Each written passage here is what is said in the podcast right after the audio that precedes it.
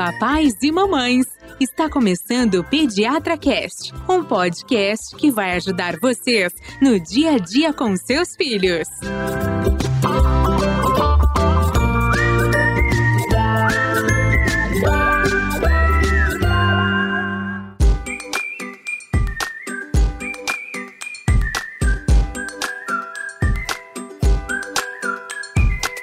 Olá, papais e mamães! Estamos iniciando mais um episódio que vai ajudar você nas dúvidas com seus bebês, crianças e adolescentes. Eu sou Gustavo Passe, apaixonado por podcast, pai do João, e peço desculpas se você tá com enxaqueca aí, eu acabei gritando. Eu sou Carolina Vince, pediatra, podcaster, mãe da Marida Laura. E também falo alto e falo muito. Pra quem tem enxaqueca, eu não sou uma boa companhia, Ivani. Não consigo parar de falar.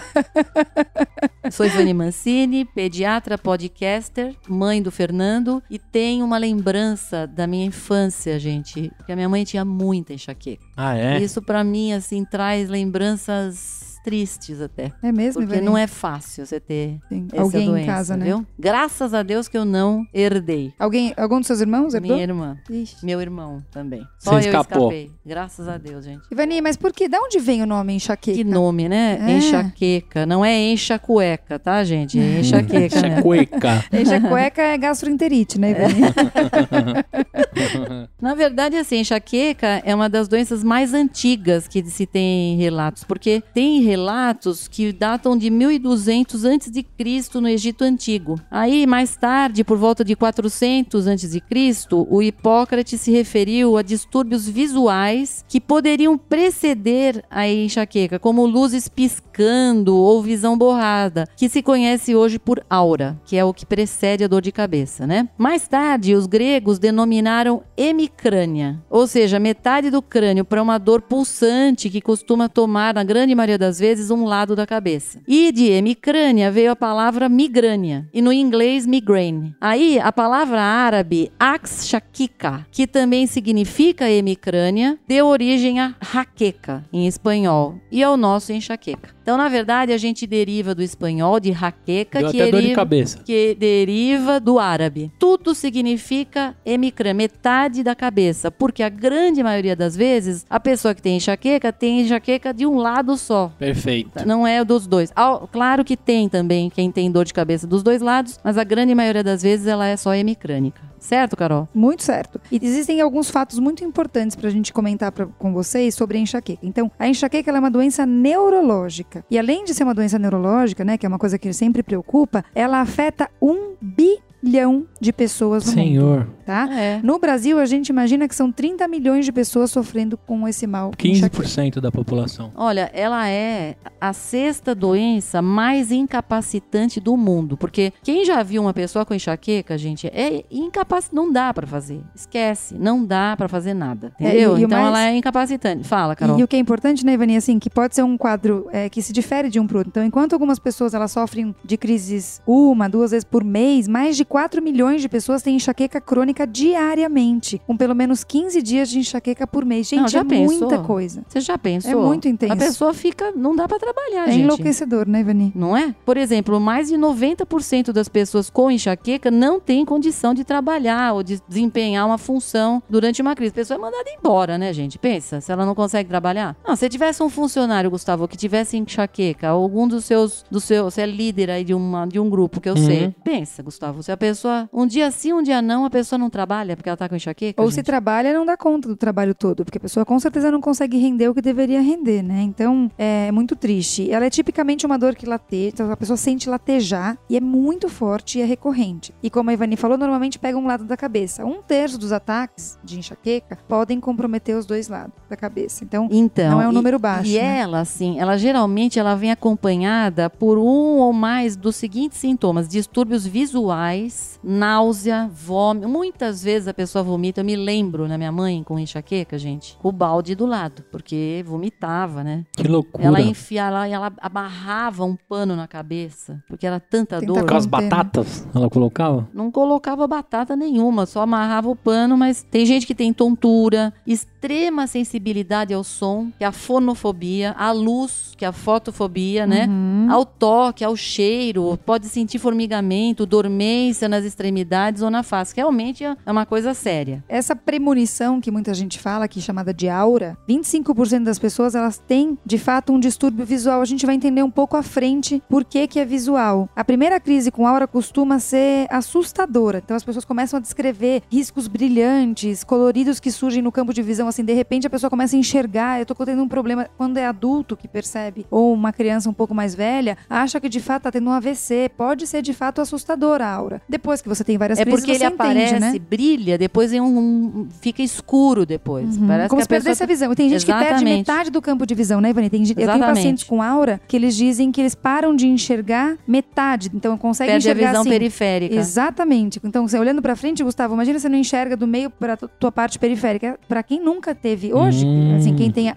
a aura sabe que isso vai ter dor, né? Então, daqui a pouco eu vou ter Sim, dor. mesmo porque assim, é assim, você tem a aura e de repente ela some e aí vem uma explosão de dor de cabeça. Acho que a minha Carol tem enxaqueca, hein? É mesmo? É. Esses dias ela falou, nossa, minha visão tá sumindo, né? Tá... E ela teve dor de cabeça depois? É, ela tem muita dor de Ah, cabeça pode recorrente. ser. é. Pode ser. Ixi, Maria, E quanto coitada. tempo você acha que dura uma enxaqueca, Gustavo? Se tivesse que chutar, Um dia inteiro? pode chegar um dia, pode chegar três dias, entre quatro horas e Senhor, três dias aí é inteiros de bater a dor. cabeça na É muita parede. coisa, né? Mas assim, ó, 85% dos que sofrem de enxaqueca crônica são mulheres. Sobrou pra gente. Mas é engraçado, né, Ivani? Que antes da puberdade, os meninos sofrem mais do que as meninas. É, mas e depois, da puberdade, com certeza, por ação hormonal. E aí, na vida adulta, três vezes mais mulheres sofrem de enxaqueca, como a Ivani falou, e a metade delas sofre mais de uma crise por mês. Então, mulher realmente sofre muito, provavelmente por ação É, é, algumas têm até relação com o ciclo menstrual, né, Carolina? Isso. E nas crianças especificamente, né, Ivani? Que, É, que mas olha, falar? mais 10% das crianças em idade escolar sofrem de enxaqueca. 30% mais ou menos dos adolescentes entre 15 e 19 anos também. Então, a gente sabe uma coisa, que é uma doença que fica muito subdiagnosticada. As pessoas não fazem, simplesmente não fazem diagnóstico. A criança vai falando que tá com dor e vai, Vai ficando. tratando vai com ficando. analgésico. E metade das pessoas que sofrem de enxaqueca tiveram a primeira crise antes dos 12 anos. Pois é, então, então. é, às vezes nem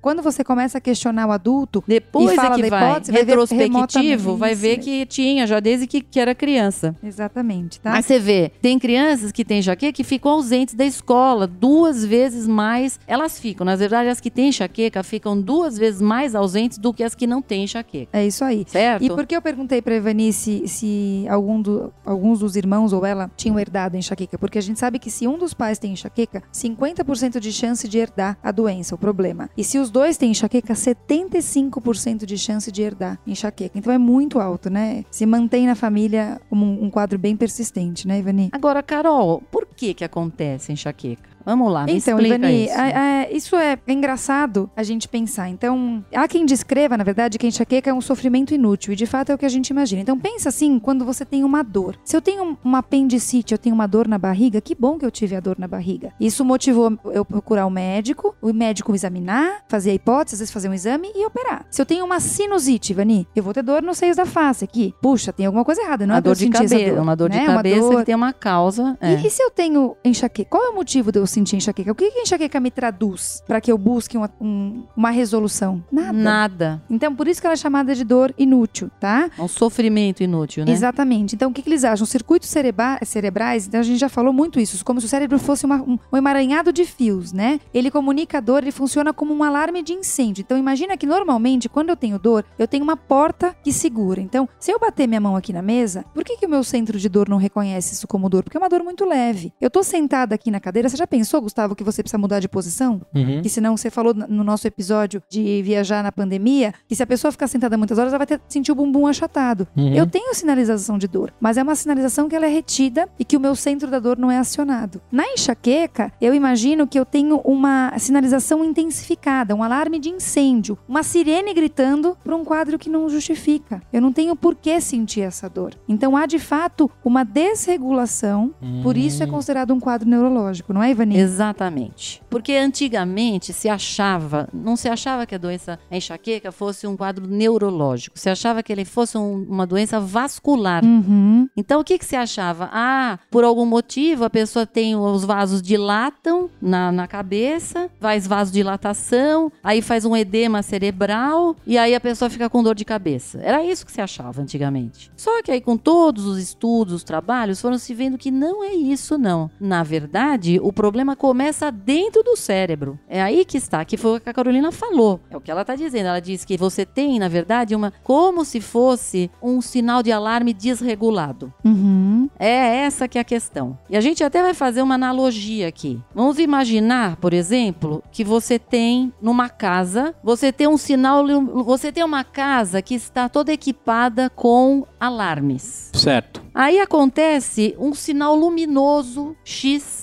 e ele é captado por uma câmera. Aí essa câmera ela ativa, faz uma, uma ativação de uma iluminação na área em busca de um suspeito. Começa a acender um monte de luzes ali. Em seguida, o alarme dispara. Dispara na sala e começa a se espalhar pela casa inteira o alarme. Aí chega a polícia em busca dos suspeitos e nada encontra. Aí a polícia vai embora e sobra só a área toda revirada. No fim, foi um alarme falso, que começou com uma luz. Então, agora eu vou traduzir tudo isso para o que acontece no cérebro. Você tem uma região do cérebro que se chama hipotálamo. E o que, que acontece ali no hipotálamo? Você tem essa região, na pessoa que tem enxaqueca, o hipotálamo, ela, ele na verdade, ele é uma região muito importante porque ele que controla o metabolismo, o ritmo diurno, o, as emoções, tudo passa pelo hipotálamo. E ele também é importante porque ele se conecta com outras áreas do cérebro. Então, assim, por exemplo, uma pessoa que tem, ela vai é, numa festa e começa uma barulheira ali, entendeu? Um monte de luzes ali na cara dela.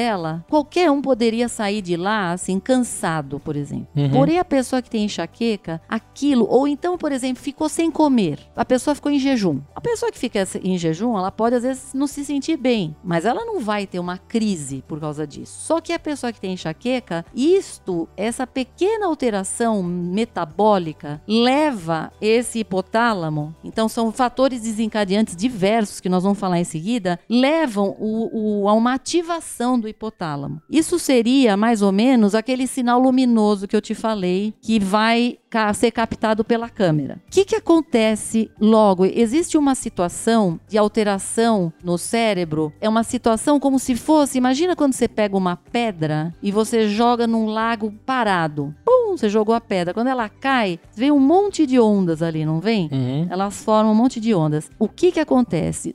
Do hipotálamo, a gente tem uma mensagem e você tem essas ondas, como a gente está falando, começando na região mais posterior do cérebro, que é a região correspondente pela visão, correspondente à visão, tá? E lá você tem o que? Você começa a ter uma alteração em todos os íons, os íons que fazem os neurônios funcionar. Esses neurônios, eles começam a ficar absolutamente lentos, lentos e lentos. Isso se chama depressão alastrante, tá? É uma, uma situação e essa depressão alastrante, ela é justamente o que corresponde à aura. Por isso, como a maioria das vezes isso começa no córtex visual, que é atrás, na parte mais posterior do cérebro, a grande maioria das vezes, a aura, ela é visual. Você vê esses brilhos, essas cores brilhantes e depois escurecendo a visão. E é legal, né, Ivani, isso que você falou, então 25%. E por que então que eles imaginam que 75% das pessoas não têm aura? Na verdade, tem. Tem, só que é em outra área do cérebro, né, Ivani? E não é tão fácil de perceber. Exatamente. Mas às vezes acontece da pessoa dizer assim, eu comecei a sentir, eu tenho uma criança no consultório que ela sente um cheiro diferente Olá. antes da enxaqueca. A mãe fala, doutora, ela fala, ela começa, mamãe tá com cheiro, tá com cheiro, e aí vem a dor de cabeça. Então aí hoje a gente sabe que a aura dela, ela não consegue caracterizar, mas ela entende que tem um cheiro diferente. Provavelmente tem o estímulo da área do olfato. Exatamente. Que faz com que ela perceba uma coisa que não existe no ambiente. Então, tá? olha, lembra, a gente teve um sinal luminoso e aí você tem foi captado pela câmera e ativou a iluminação da área. Então nós estamos aqui fazendo analogia com a aura, tá certo? Aí o que que acontece? O próprio hipotálamo, que é essa região toda sensível que a gente tem no cérebro, ele vai estimular fibras nervosas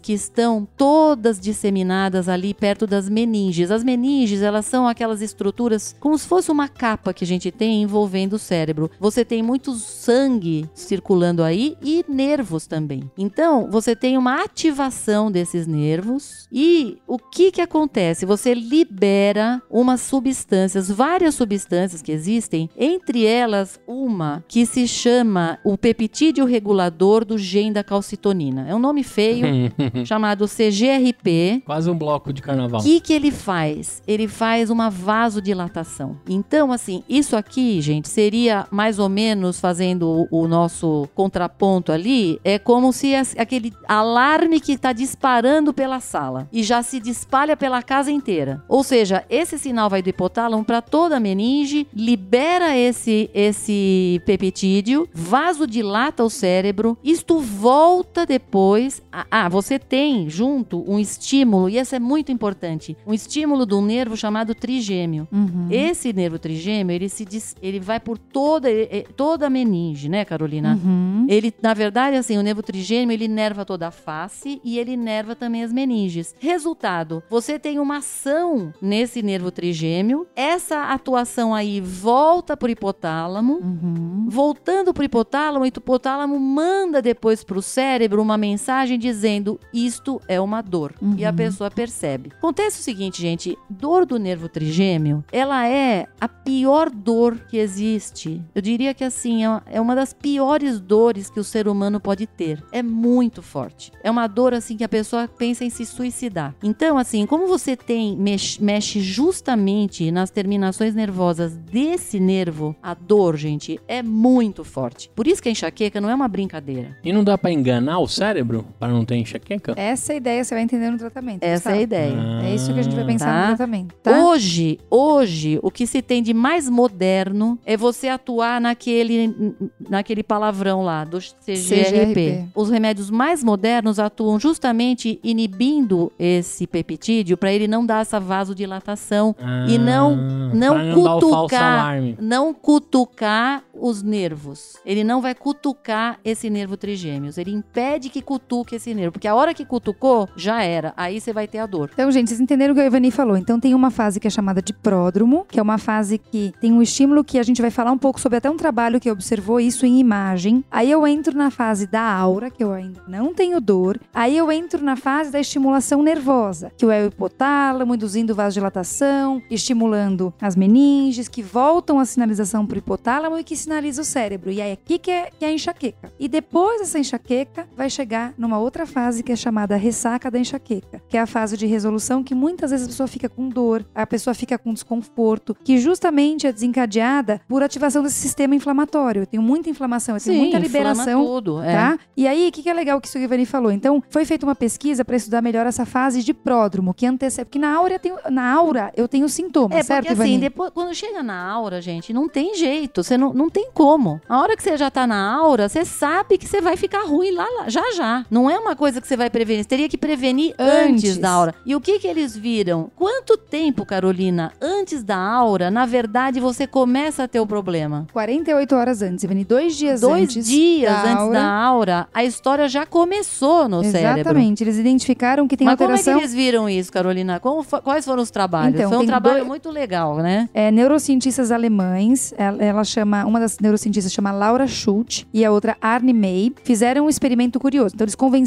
as pe- os pacientes que tem- tinham enxaqueca a aparecerem no laboratório por um mês para fazer ressonância diariamente. Gente, olha imagina o isso. trabalho. Não era só isso, viu, Carol? Eles iam lá e aí eles ficavam provocando a pessoa. Uhum. Põe um monte de, de luz, põe um monte de som. Cheiro. Cheiro ruim, cheiro de perfume, entendeu? Umas comidas, uns cheiros de, sei lá, de comida. Que não... Provocando mesmo. Provocava a pessoa várias vezes ao dia. E elas ficavam na ressonância, né, Carol? Uhum. E era uma pessoa, né? Na verdade, esse experimento começou com uma Não, pessoa. começou com um só que se, Isso. se- que topou. Uhum, isso aí. Mas aí, isso foi há bastante tempo atrás. Isso. Mas depois eles resolveram repetir, porque esse, quando era um só, não- eles não faziam isso 30 dias. Foi um tempo curto que fizeram. Não, foram 30 dias e a pessoa teve três crises em 60 ah, dias. é verdade, tem razão. Não é? Tem razão. Depois o que eles mudaram no outro trabalho é que eles fizeram com várias pessoas. Com sete né? pessoas por um mês, submetidas ao- aos mesmos estímulos, né? E o que eles viram de fato é isso. Foi, esse trabalho foi publicado. Então, eles viram o quê? Eles viram que já havia alterações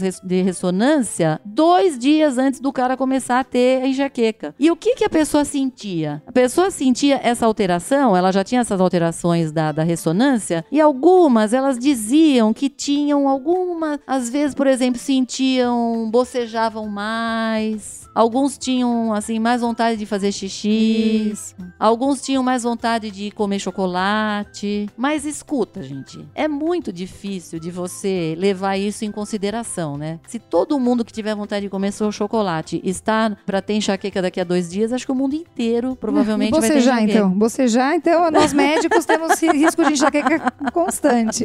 Quer dizer, são sinais que não dá pra você levar em consideração, porque uma pessoa boceja muito, ela vai ter enxaqueca. Não dá, né? Exatamente. Mas, enfim, o que eles perceberam é que a sacada seria você perceber antes de ter aura. Como é que você vai saber isso? Não sabemos ainda, né, Carol? Então eles identificaram que tem essa fase, mas a gente não reconhece e por isso não pode atuar. Afinal de contas, e a enxaqueca nas crianças? Então a gente sabe também que é um transtorno neurológico, que acomete até 10% das pessoas jovens e se torna mais frequente conforme elas vão ficando mais velhas, tá? É o que a gente percebe e de fato os dados estatísticos falam a favor disso. Nos Estados Unidos, eles estimam que a enxaqueca afeta 3% das crianças entre 3 e 7 Nossa, anos. pensa, três anos de idade com enxaqueca? 3% e é um Como é que vai saber, relevante. né, gente? E 23% de jo- dos jovens de 15, a partir dos 15 anos Não, de idade. O que eu acho, 23%, Ivani, gente, é 1,4 quase. Mas é eu acho, bastante. Ivani, que esses 3% deve estar bem subavaliado, porque é difícil você diagnosticar enxaqueca numa Exatamente. criança, né? Então, provavelmente Exatamente. até esse número deva ser maior. E o que eles sabem também é que a maioria das crianças com enxaqueca, elas continuam a ter enxaqueca quando se tornam adultos, embora nessa fase ocorra uma diferença entre os sexos, né? A gente já falou isso. 19% das mulheres é, costumam ter E enxaqueca 10%, e 10% dos, dos homens, homens, é. né? Bom, é isso que a gente estava pensando, que provavelmente ela é subdiagnosticada na infância, porque é difícil muitas vezes para a criança explicar. E não só isso, muitas vezes na infância você não tem enxaqueca unilateral, a dor de cabeça unilateral, ela muitas vezes é bilateral, né, Carol? É isso mesmo, isso mesmo. E aí, pra conseguir fazer o diagnóstico, que é tão difícil, normalmente os médicos levam em conta a história clínica do paciente. Claro. E acabam, tem que excluir outras doenças, porque é isso. Lógico. gente. Dor de cabeça na infância não é comum. Vocês viram que a gente falou em 3% entre 3 e 7 anos. Então eu vou ter que pensar em todo o restante pra depois pensar em enxaqueca. Exatamente. Então a história familiar, por exemplo, é um fator importante, né? Uhum. Que a gente sabe que tem uma genética no meio da história. É, uma coisa que é muito importante da gente pensar é se tem algum fator desencadeante. A mãe É. consegue perceber isso ao longo do Exatamente. tempo, né? fica sem comer, dorme pouco, né? Às vezes, dependendo de algum alimento que come, pode também ter dor de cabeça, Um né? ponto muito marcante da enxaqueca é que ela melhora com o sono. É, ela melhora depois de dorme, é verdade. Muitas vezes é, é, por exemplo, é uma dor de cabeça que impede a criança de brincar ou ter vida social, né? Ou se tem presença de aura. Então, é, algumas crianças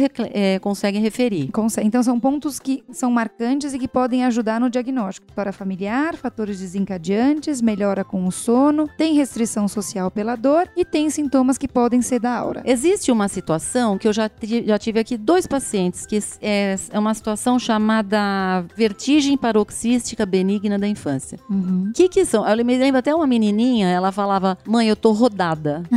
Eu tô rodada quer dizer, ela tava tendo a vertigem mesmo. Essas crianças pequenininhas, a gente trata, elas melhoram, crescem e melhoram. Porém, essas crianças têm uma grande chance de virem a ter enxaqueca. Hum.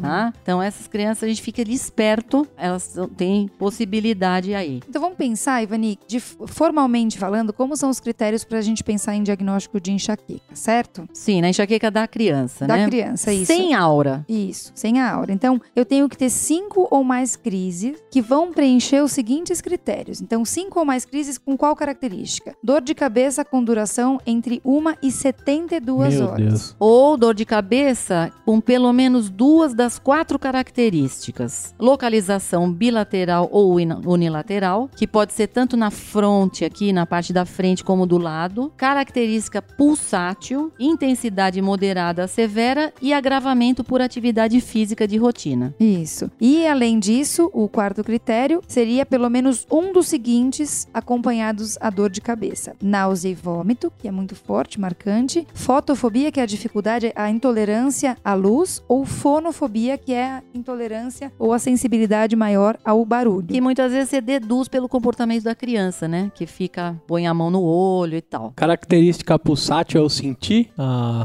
Ah, é A cabeça- você- A exatamente. sensação de que a cabeça tá pulsando. Exatamente. igual o dedão do seu barriga quando ele toma. Exatamente, é isso aí, quando você toma uma, uma cacetada ali, né? Mas acontece uma coisa, gente, que as crianças nem sempre elas sabem explicar muito bem o que, que elas estão sentindo. Então teve um trabalho bem bem legal de um neurologista da Johns Hopkins, que é o Carl Staffstrom. O Carl Staffstrom, ele fez o seguinte, ele começou a pedir para as crianças desenharem como é que era a dor de cabeça delas. E, então ele mandava elas desenharem e aí elas iam desenhando e tal. E aí, gente, ele começou a ver que as crianças, gente, desenhavam umas coisas assim, tipo assim, um vulcão explodindo na cabeça delas, entendeu? Que loucura. É, elas Um martelo. um martelo, entendeu? Desenhavam um monte de espinho de um lado só, como se tivesse levado, um, às vezes, de um lado só da cabeça, né? Porque esse provavelmente tinha hemicrania. Assim, a criança, ela conseguia explicar melhor, por exemplo, que ela tinha, por exemplo, fotofobia. Ela mostrava, às vezes, por exemplo, fazia um sol e riscava o sol, entendeu? Então, eles conseguiam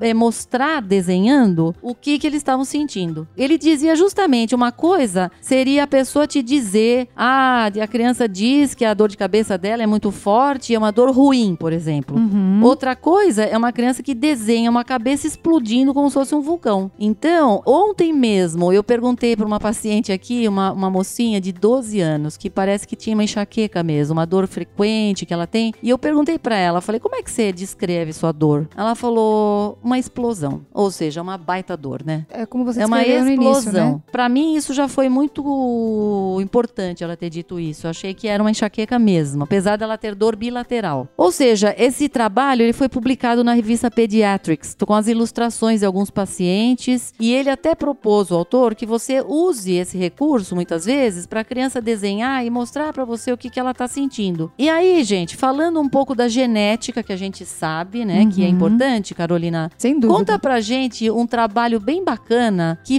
fala que a gente poderia ter uma, uma criança filha de uma mãe com enxaqueca. Desde quando que ela já poderia manifestar talvez algum sinal de que ela é uma criança com uma sensibilidade maior, Carol? Então, olha que incrível. Ela fez uma hipótese da relação da enxaqueca com outros distúrbios pediátricos, né? Por ter essa história genética tão marcada. Doutora Amy Gelfand. Isso, então a doutora Amy Gelfand, ela é neurologista pediátrica da Universidade da Califórnia, lá em São Francisco. E ela sempre, fe- desde muito cedo na carreira, ela ficava intrigada com essa possibilidade da ligação entre as cólicas do bebê, que de fato demonstram um choro. Quem já viu um bebê chorando com cólica sabe que é um choro inconsolável, muito irritado sempre eles estão, particularmente à noite, e os adultos com enxaqueca. Ela falou: peraí, será que tem alguma ligação? E a partir daí ela fez um estudo. Então, dois estudos, a doutora Gelfand, ela demonstrou que mães com enxaqueca têm mais do que o dobro da chance de terem bebês com cólica do que aquelas que não têm enxaqueca. Então, embora as cólicas sejam frequentemente relacionadas ao funcionamento do intestinal, a gente já falou muito sobre isso aqui, a doutora Gelfand, ela suspeita que alguns bebês, eles devam ter cérebros sensíveis que seriam sobrecarregados por um mundo cheio de luzes e sons. Então, isso falando da genética da mãe que tem essa sensibilidade, né? E o pico das cólicas acontece justamente durante um período rápido do desenvolvimento visual. Então, o bebê nasce enxergando muito pouco, né? A gente fala para os pais se aproximem do rosto do bebê, ele enxerga um palmo à frente do narizinho e aos poucos ele vai melhorando essa visão por estímulo da parte o- é, occipital, aqui atrás, o córtex occipital, que é onde está a área da visão. Então, é isso. É claro que mais estudos são necessários para confirmar essa hipótese, a gente sabe disso em medicina, E Mas é não uma só hipótese- isso, sons também. Quer dizer, seriam muitos estímulos que chegariam no bebê Isso. né? Tudo bem que ele nasce ouvindo muito bem e tudo, mas é- ele não tá habituado com esse mundo novo, tá certo? Isso seria, na verdade, uma incapacidade ainda da criança Trabalhar se com adaptar, esses não tá todos. adaptada, não há falta de adaptação, certo? Exatamente. E isso levaria a criança a chorar mais e ter mais dor. Exatamente, é isso, né? É isso. E o que ela fala, inclusive, no trabalho. A gente não sabe, por exemplo, se não teria realmente uma influência cerebral na parte intestinal, né, Carolina? É, a gente já viu que o contrário é verdade, né, Ivani? Lembra quando a gente falou que o intestino ele funciona na regulação da insulina? Então, Exatamente. a gente sabe que tudo isso tem muita, muita relação com estimulação hormonal. Pois é. E cada vez mais a gente tem visto essa, essa ligação forte. Inclusive, a autora, ela sugere às mães que têm enxaqueca que se preparem para que provavelmente elas vão ter bebês É. que tenham Com cólica. grande Enfim, é uma chance, sugestão né? dela, né? E como a gente vai tratar? E aí? Como que a gente vai cuidar dessas crianças Bom, que têm uma enxaqueca? vez que você fez o diagnóstico da enxaqueca, na verdade a, a crise aguda você trata com geralmente com anti-inflamatórios, paracetamol, ibuprofeno. Aqui no Brasil a gente usa de pirona, Uhum. tá certo? Mesolida. Nimesulida. Então, pode-se usar, eh, a classe dos triptanos pode ser usada, mas em geral isso é em adolescente. Criança mesmo a gente usa só esses anti-inflamatórios tá? e analgésicos, tá certo? Agora, no adulto é o que a gente falou. Hoje se existe esse tratamento mais moderno, que são aqueles antagonistas do receptor do CGRP, é o peptídeo relacionado ao gene da calcitonina. E também anticorpos monoclonais anti-CGRP. Ou seja, você vai desensibilizar o Exatamente. receptor e fazer com que não evitar- tenha estímulo da vasodilatação lá e no que começo vá da depois te influenciar no nervo trigêmeo. Exatamente, certo? tá? Que é o que vai dar dor, na verdade, né? Só que para a faixa etária pediátrica, isso não é tão, é, tão documentado, enfim. É, ainda não há um não. consenso disso, é, né? Tá no, então, tá no começo isso aí. Agora, para tratamentos preventivos, tá? Por exemplo, a, a indicação seria para aquelas crianças que acabam perdendo três ou mais dias de escola por mês, tá? Ou que acabam tendo duas crises de dor de cabeça por semana, tá certo? Que atrapalham as atividades diárias da criança, certo? Essas seriam, precisariam usar, geralmente o que se usa é propranolol. propranolol, exatamente, é isso. Mas o que se vê é o seguinte, que o propranolol, ele funciona bem no começo. Uhum. Depois de uns seis meses, ele já não tem uma, uma ação tão boa. Outros remédios que podem se usar são remédios anticonvulsivantes, tá? A, a, Topiramato, o topiramato e a amitriptilina, que são antidepressivos. antidepressivos que também podem ser, atuar em criança. Porém, gente, o que, que aconteceu? Teve um professor de pediatria e psicologia da Universidade de Cincinnati, Scott Powers. O que que esse, esse cara ele, era- ele tava assim muito inconformado de ach- ver que o que se fazia com as crianças era uma cópia do que se fazia com o adulto, tá E certo? a gente sempre fala em pediatria, criança não é adulto pequeno. Exatamente. Né? E aí o que que ele fez, Carolina? Ele, ele resolveu estudar a fundo o papel desses medicamentos na profilaxia e tratamento das enxaquecas, tá? Então, ele... Ele eles- fez um estudo multicêntrico, né? Isso, eles decidiram se aprofundar no assunto e fazer um, es- estudo grande, multicêntrico. Então, eles iniciaram em 2012 e foram avaliadas 328 crianças de 8 a 17 anos, de mais de 30 centros ao redor dos Estados Unidos. Então, foi nos Estados Unidos, mas eles pegaram vários centros, né? Eles dividiram as crianças em três grupos, né? Isso, isso mesmo. Uma- Placebo. Isso, placebo. ou- O que é placebo, Gustavo? É água com gostinho. Isso. Não é, eles remédio. davam, por exemplo, por exemplo, vitamina, assim, entendeu? Uhum. Que não tinha nada a ver, né? Mas todos, todos os medicamentos vêm na mesma cápsula, então a pessoa não sabe o que ela está recebendo. Então, um recebia placebo, um recebia amitriptilina, que a gente falou lá atrás, o antidepressivo que funciona, e o topiramato, Que é um antiepilético. que é o antiepilético, os três com a intenção de profilaxia. E aí, o que, que eles viram, Ivani? Eles viram o seguinte, que praticamente o placebo, ele fu- foi tão eficaz quanto as outras drogas. Tá brincando. Não, não tô. E essa cara que você fez aí foi a mesma cara que uma plateia enorme de neurologistas fez quando esse Scott Powers apresentou o trabalho dele num congresso lá em Vancouver, no Canadá. Ele mostrou e os caras ficaram com essa cara pensando, não tô acreditando, gente, que eu tô tratando meus pacientes com, com anticonvulsivante, com antidepressivo e é o mesmo que nada. Se eu desse água com açúcar, dava na mesma. Tanto Ou que o estudo seja, não, gente, foi, não foi concluído. Eles interromperam o estudo em Não, 2015 pararam, porque falaram: é. não, gente, tem que avisar a, a sociedade Avise médica que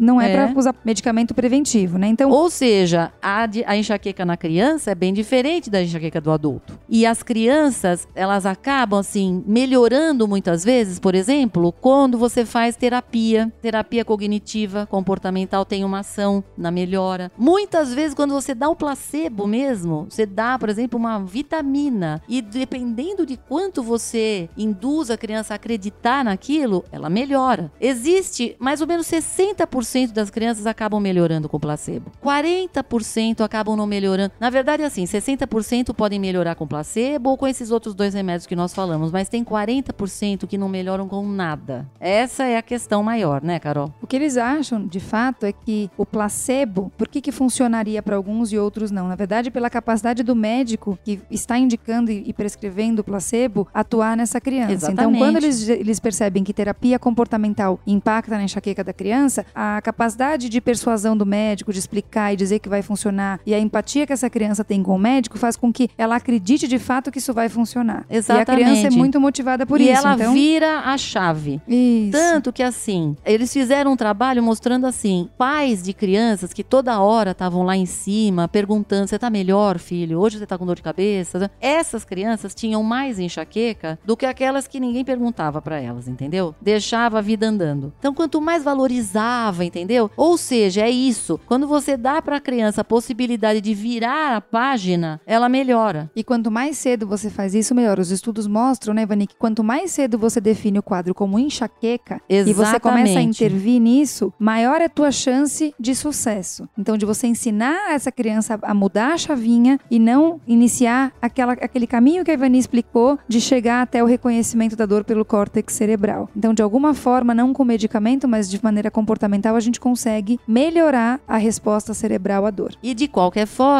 você, claro, ter assim, por exemplo, criança dormir adequadamente, comer, não ficar em jejum. Claro que tudo isso também é importante, né, Carol? Com certeza. Então, aqueles desencadeantes que a gente falou que são, às vezes até fumo, não a criança, mas alguém fuma perto da criança, som muito alto, privação de sono, uso de telas, né? Estímulos visuais intensos. Então, lembro que tinha um desenho, tinha um videogame, era um desenho japonês, lembra, Ivani? Que estimulou convulsão e enxaqueca em muitas crianças. Ele tinha tanto estímulo visual em flash, flash, flash, flash, que as crianças que tinham sensibilidade, isso foi, deve fazer uns bons 20 anos isso, que teve um grupo de crianças no Japão que convulsionou ou que desencadearam quadros neurológicos porque assistiram um episódio específico do Ave desenho. Maria, gente. Então já você vê pensou? como o estímulo visual Parece é tão luz relevante, estroboscópica. né? É quase isso. Ou seja, aqui, o que, que é importante? Uma coisa que o Gustavo falou é que se acha, na verdade, assim, hoje ainda está se buscando entender um pouco melhor na criança, porque tem crianças que têm que não conseguem melhorar nem com placebo nem com medicação. Então tem estudos ainda que estão tentando decifrar essas crianças com esse padrão de excitação, de inibição nesse, no cérebro dessas crianças com enxaqueca, tá? E o que que eles afirmam, os estudiosos dessa área, que quanto mais cedo é feito o diagnóstico da enxaqueca em uma criança e mais precoce você busca fazer uma intervenção, você pode modificar o caminho do desenvolvimento cerebral e da percepção da dor para melhor, para o resto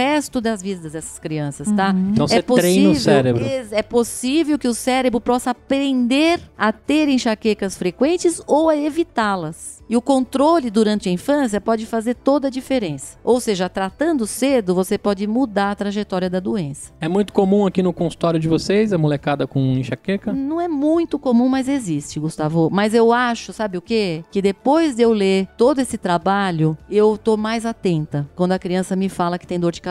Porque muitas vezes a gente.